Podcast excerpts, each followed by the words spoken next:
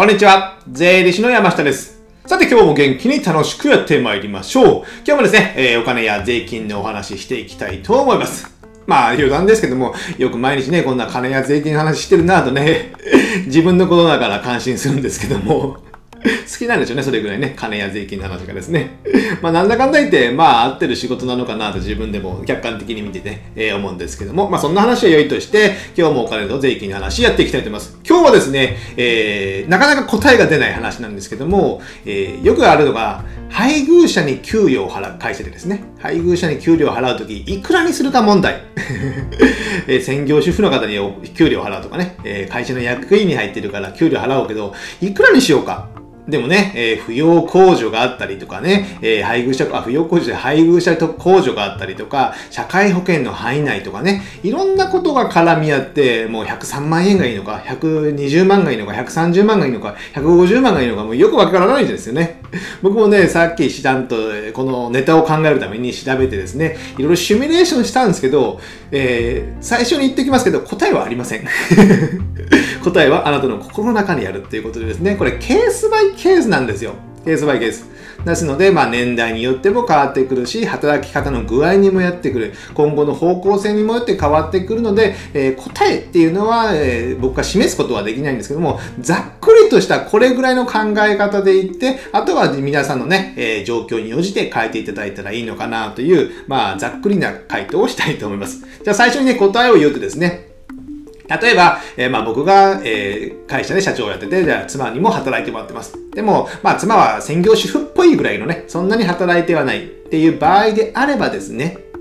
月10万円、年間120万で、えー給与はいいんじゃないかな、ということになりました。なりました。じゃあ今からね、その理由を言うんですけども、えーこの、考えなきゃいけないのがですね、税金の扶養、まあ扶養というのは配偶者控除を受けれるかどうかの税金の問題と、えー社会保険の問題。この二つなんですよ。税金と社会保険の問題。この二つ。もうお金の勘定論だけで言うとですよ。税金と社会保険の問題。じゃあこの税金がいくらになるかっていうことなんですけども、まあ配偶者控除とか配偶者特別控除とかね、言いますよね。えーそういうのを受けるためには、もうざっくり言いますよ、ざっくり。ここの音声ではですね、えー年間の、えー給与が150万円以下。じゃあ、妻の年間の給与が150万円以下であれば、えー配偶者控除や配偶者特別控除というものが受け入れて、えー最大のマックスである38万円という控除が、まあ、僕、世帯主で、えー社長の給与の方から引けるってことですね。年間38万円が引ける。その場合には、えー配偶者の方の給与が150万以下です。ですので、まあ、月に直すと12万5千円ぐらいになりますかね。そしたら、ここで税金の控除は受け入れる。で、150万以下であれば、まあ、税、えー妻の、まあ、本人、配偶者の給与、税金自体も安いからですね。それぐらいにいけると。これが一つ目。税金問題。で、二つ目。こちらが社会保険問題。社会保険もね、えーまあ僕もね、わーわーいつも言ってますけども、社会保険の税率って30%ですよ。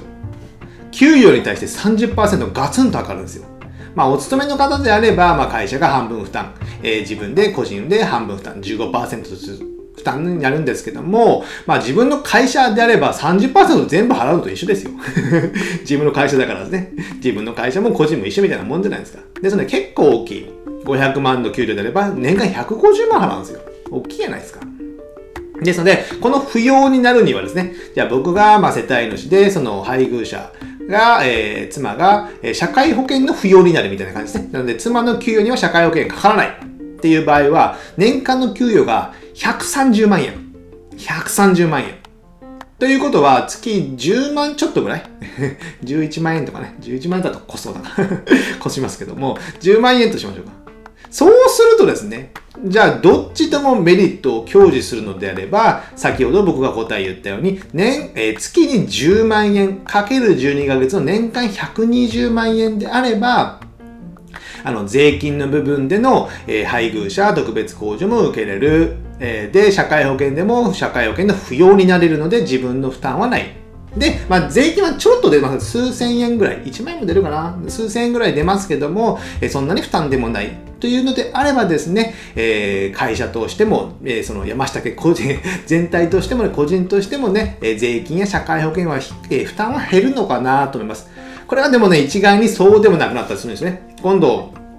じゃあ、会社から1000万ぐらい払える余裕があるのであれば、じゃあ、880万と120万にすると、今度僕の、ね、税金が今度高くなってくるんですよ。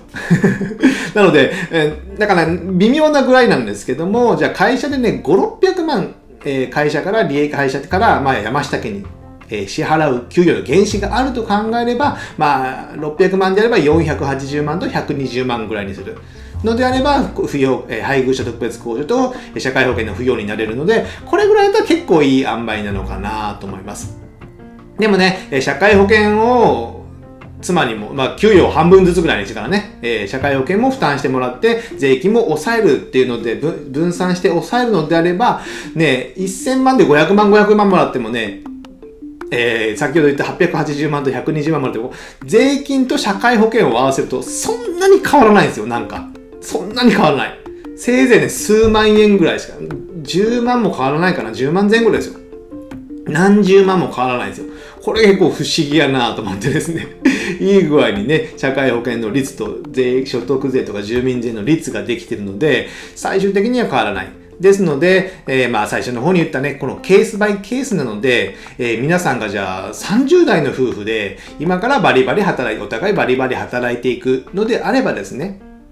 配偶者の方もお互い活躍、仕事で活躍してるのであれば、じゃあ、配偶者、あの、税金だけのためにね、120万円の給与にして、えー、旦那さんがいっぱい取るってなると、まあ、相手方がね、働くモチベーションが湧かないじゃないですか。なんで私の給与は10万円なんだみたいなね。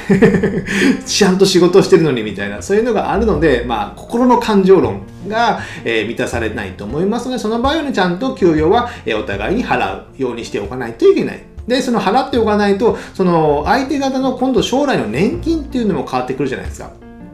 年金、もらえる年金ですね、老後に。で、もうじゃあ5、60代の、もう今5、60代で夫婦で、まあ、仕事を始められた方が、じゃあ半々にしても、ね、今まで奥さんはそんな専業主婦でやってましたとかね。それであれば、年金はそんな、プラスアルファないはずなんですよ、厚生年金はですね。であれば、そんな今から負担させて、健康保険とか厚生年金負担させて、えー、10年間ぐらい払うよりも、旦那さんに寄せてね、払った方がいいとか、もう、これは年代によって変わってきます。先ほど言ったように、働き方にもよって、え、変わってきて、じゃあ、例えばね、さっきの逆みたいに専業主婦だ、専業主婦なのに月30万も本当給料払っていいのかという問題もあるじゃないですか。これは税金的にも、まあ、今度税務調査とかがあればね、全然奥さんの働いてる実績ないですよ。じゃあ30万円は認められませんみたいな感じになってくることもありますので、そういった問題もあるっていうので、まあ、年齢とか働き方、えー、まあ、心の感情論ですね。そういったものもあるので、まあ、一概に答えっていうのはないんですけども、えー、決めかねた時には、決めかねた時には、まあ、月10万円の年間120万でスタートして、それで、えー、心いい具合を見ながらね、え、皆さんね、ここはね、え、調整して、え変更していただければなと思います。